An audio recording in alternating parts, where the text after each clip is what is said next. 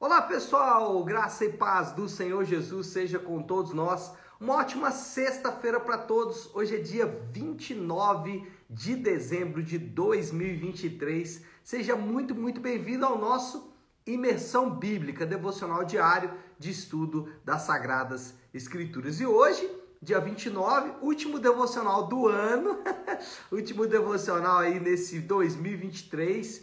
Então, nós vamos finalizar também aqui o capítulo 20 de Êxodo, e aí depois a gente vai voltar lá para o capítulo 21. Mas hoje, por hora, é, vamos falar do capítulo 20 com o título As Leis de Deus, parte 3. Hoje eu vou falar dos últimos seis mandamentos que estão aqui registrados no capítulo 20, a partir do verso 12. Então, Êxodo capítulo 20, verso 12 diz assim: Honra teu pai e tua mãe, a fim de que tenhas vida longa na terra que o Senhor, o teu Deus, te dá.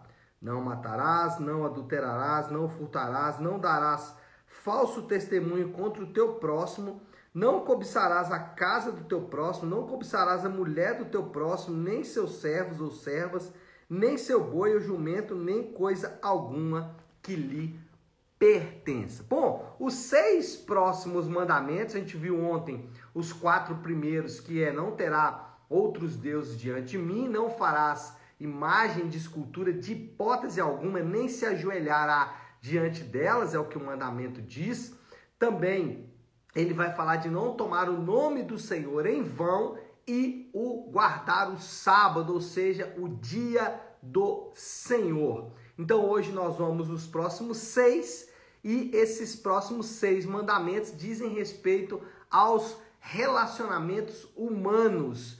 E aqui vale a pena sempre fazer duas ponderações introdutórias. Primeira ponderação é exatamente o fato de que os relacionamentos são complexos. Os relacionamentos são tão complexos que nós temos seis mandamentos para tratar dos nossos relacionamentos interpessoais, intrapessoais, enfim, as dinâmicas de relacionamento pessoal são sempre muito, muito complexas e os mandamentos estão aí para provar isso.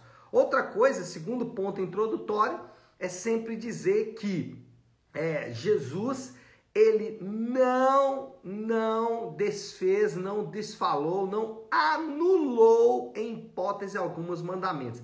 Ele chegou a dizer: Eu não vim para abolir, abolir a lei, mas eu vim para cumpri-la. Se o próprio Senhor Jesus cumpriu a lei, cabe a cada um de nós também fazer o mesmo. E a lei começa com uma expressão da graça de Deus. Se você tiver aí com a sua Bíblia aberta em Êxodo capítulo 20, você vai ver os primeiros versículos, vai dizer que Deus tirou o povo da escravidão do Egito, mostrando que Deus é gracioso e a graça de Deus é que nos leva à obediência. Não podemos obedecer de um modo legalista ou egoísta. Legalista é como se obedecer à lei de Deus, ela, se não obedecermos, Deus vai nos punir severamente, ou então de maneira egoísta. Eu vou obedecer para obter vantagens nessa obediência. Ainda que hoje, inclusive, a minha aplicação vai ser dizer que obedecer a Deus é uma questão de inteligência, mas a obediência tem que ter como foco a glória de Deus. Bom, honrar pai e mãe, primeiro desses mandamentos relacionais e o quinto mandamento, honrar pai e mãe. Esse mandamento de honrar pai e mãe, eu posso falar duas coisas aqui sobre eles primeiro. Primeira coisa é, é que esse mandamento ele abarca pais e filhos.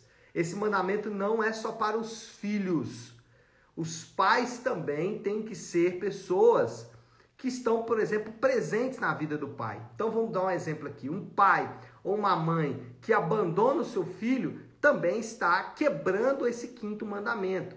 Um pai que não assume as suas responsabilidades enquanto pai. Aí é um pouco mais difícil, mas pode acontecer também. Uma mãe que não assume as suas responsabilidades como mãe, esses também estão quebrando o quinto mandamento. Mas o quinto mandamento, ele é focado nos filhos, dizendo honra pai e mãe. É muito difícil determinar aí o que é honrar pai e mãe, é, especialmente nos dias atuais em que cada vez mais está sendo questionado a autoridade dos pais, especialmente dos pais homens, né?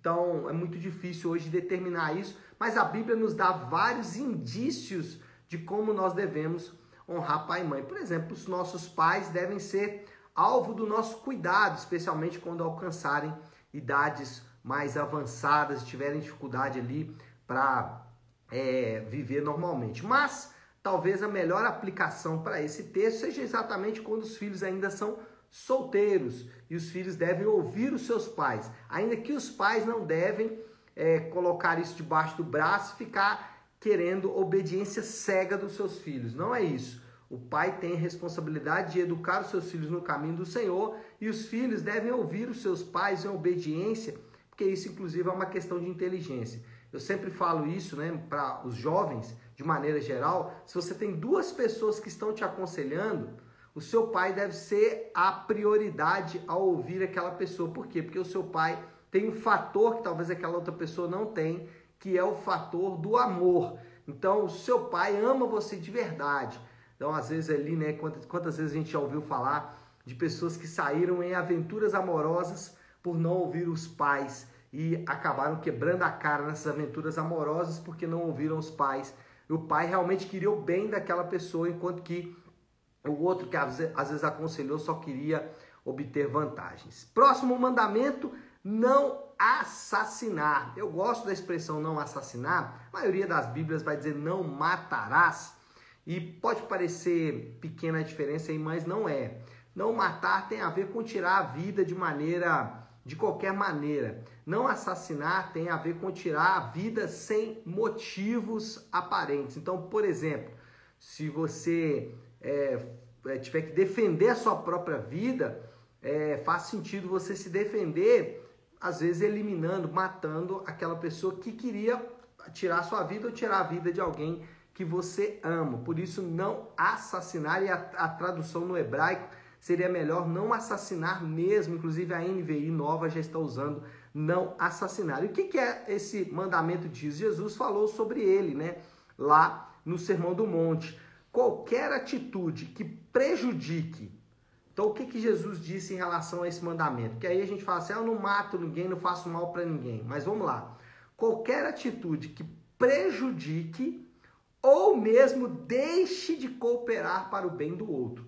Então, aqui esse mandamento tem dois lados. Primeiro, qualquer coisa que eu faço para prejudicar alguém, ou se eu fizer algo que não coopere para o bem daquela pessoa. Ou se eu posso fazer o bem e não faço, isso fere esse mandamento de não assassinar. Jesus chegou a dizer que se você chamar o seu irmão de tolo, você já o está assassinando. Então, é importante que a gente lembre, se, se lembre disso. Qualquer atitude que prejudique ou não coopere para o bem, inclusive dos nossos inimigos. Pastor, é difícil, hein? Por isso precisamos do Espírito Santo para nos ajudar. Quarto mandamento, ah, desculpa quarto mandamento, em quarto lugar, né?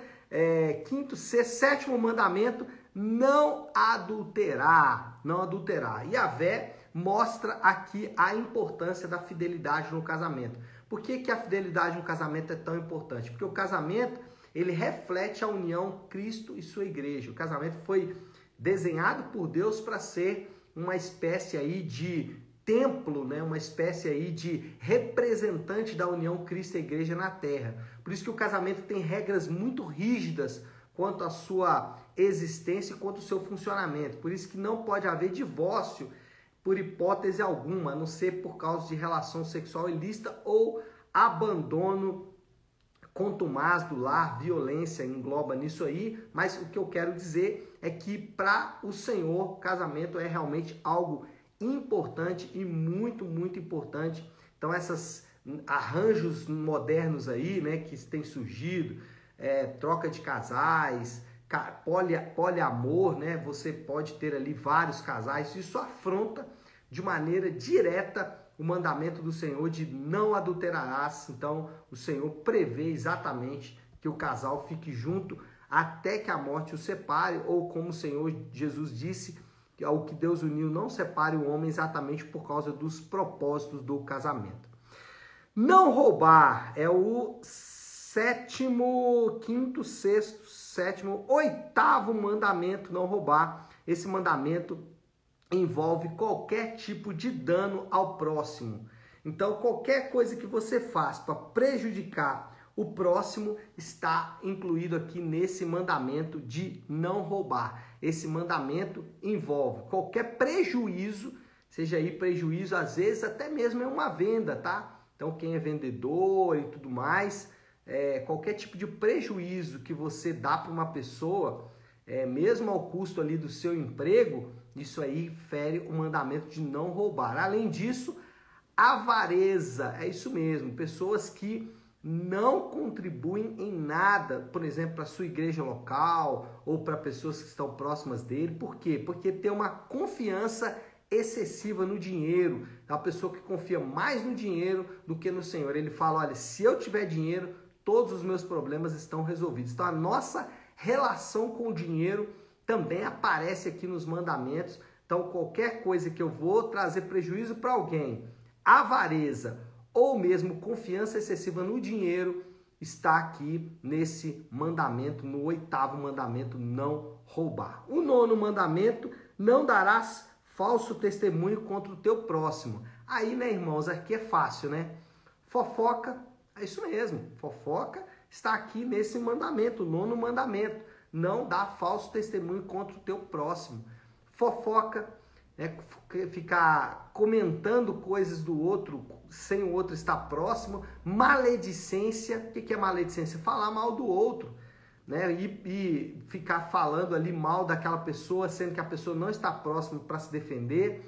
Então, todas essas são tentativas, ou todas essas são maneiras de é, quebrar esse nono mandamento. E isso aqui, olha só a importância disso, a gente ser é, reservado enquanto falamos para não romper o nono mandamento. Tudo que você fizer ou falar aqui, na verdade, está tá envolvido nesse mandamento, falar, tudo que você falar que prejudicar o seu próximo não deve ser feito. Comentários pejorativos, né, comentários ofensivos, comentários ácidos, todos estão envolvidos aqui nesse mandamento. E o último mandamento, não cobiçarás, é o último mandamento, é o décimo mandamento, e esse mandamento é o único mandamento que é intangível. O que, que é isso? É o único mandamento que tem a ver com o nosso interior. E aí tem um ponto aqui que é fundamental. Quantas vezes a gente se preocupa é, com os invejosos? Né? Eu já ouvi várias vezes a pessoa vindo conversar comigo, Fala, ah, tem muita inveja contra a minha vida, fulano de tal tem inveja de mim e tudo mais, né? Às vezes no, no ambiente de trabalho ali, você escuta isso, né? Mas nunca houve da parte do Senhor preocupação contra os invejosos. aliás, deixa eu refazer essa fala aqui. Nunca houve da parte do Senhor uma recomendação para que você tomasse cuidado com os invejosos. A recomendação do Senhor é para que você tome cuidado da inveja no seu coração, no meu coração. O problema nunca pode dormir tranquilo. Se alguém tem inveja de você, dorme tranquilo. Aliás, eu até digo algo. Se alguém tem inveja de você, faça algo por ela. Ore por ela. Se você tiver oportunidade, ministre a vida dela. Agora, não precisa ficar preocupado que isso vai pegar em você, isso vai te atrapalhar. Não vai. Agora, a cobiça do seu coração, ela é um problema e ela quebra o décimo mandamento, não cobiçarás. Então, é importante sempre nos lembrarmos disso. Não tenha medo dos invejosos, tenha medo da inveja no seu coração. O invejoso não vai fazer nada, nada, nada com você ou contra você. E o que você deve fazer é orar por ele, pedir ao Senhor que o abençoe sempre. Bom, podemos concluir já, né? Os mandamentos de Deus não são pesados porque expressam o cuidado e o amor de Deus com o povo da aliança. Esse foi o nosso nossa conclusão em todas as três vezes aqui que falamos da lei de Deus, porque a lei de Deus, por que ela não é pesada? Porque ela expressa o amor e o cuidado de Deus. E o desafio do Léo aqui, o último desafio aí desse ano de 2023 é obedecer aos mandamentos de Deus é uma questão de inteligência. Por que, que é uma questão de inteligência obedecer aos mandamentos de Deus? Não obedeça por causa disso, sempre. A obediência deve ser por causa da glória de Deus.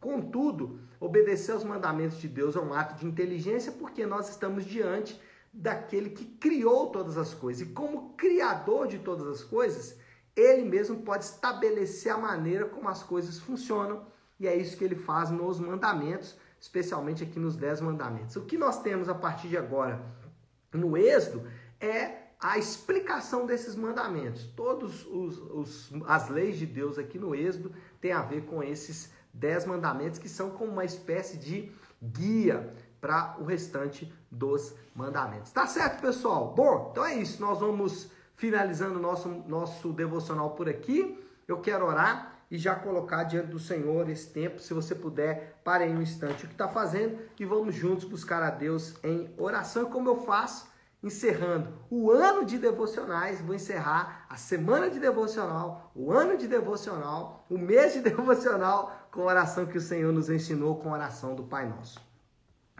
Pai nosso que estás nos céus, santificado seja o teu nome.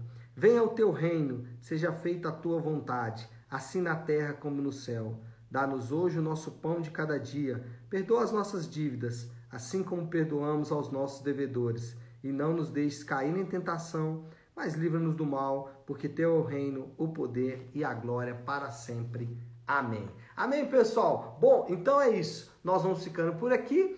Eu quero só dar dois recados muito importantes para vocês. Eu inicio, é a partir de agora aqui, mas a partir de segunda-feira, um período de férias, são 15 dias aí de descanso, que eu preciso realmente para recuperar as minhas forças, para retornar depois aí para mais seis meses de muito trabalho. Então, eu sempre faço isso, 15 dias de férias para dar esse descanso. Então, a partir de segunda-feira, as próximas duas semanas, eu não estarei aqui no devocional. E eu indico sempre para vocês que vocês leiam aí algum livro durante esse período, porque o Imersão Bíblica para.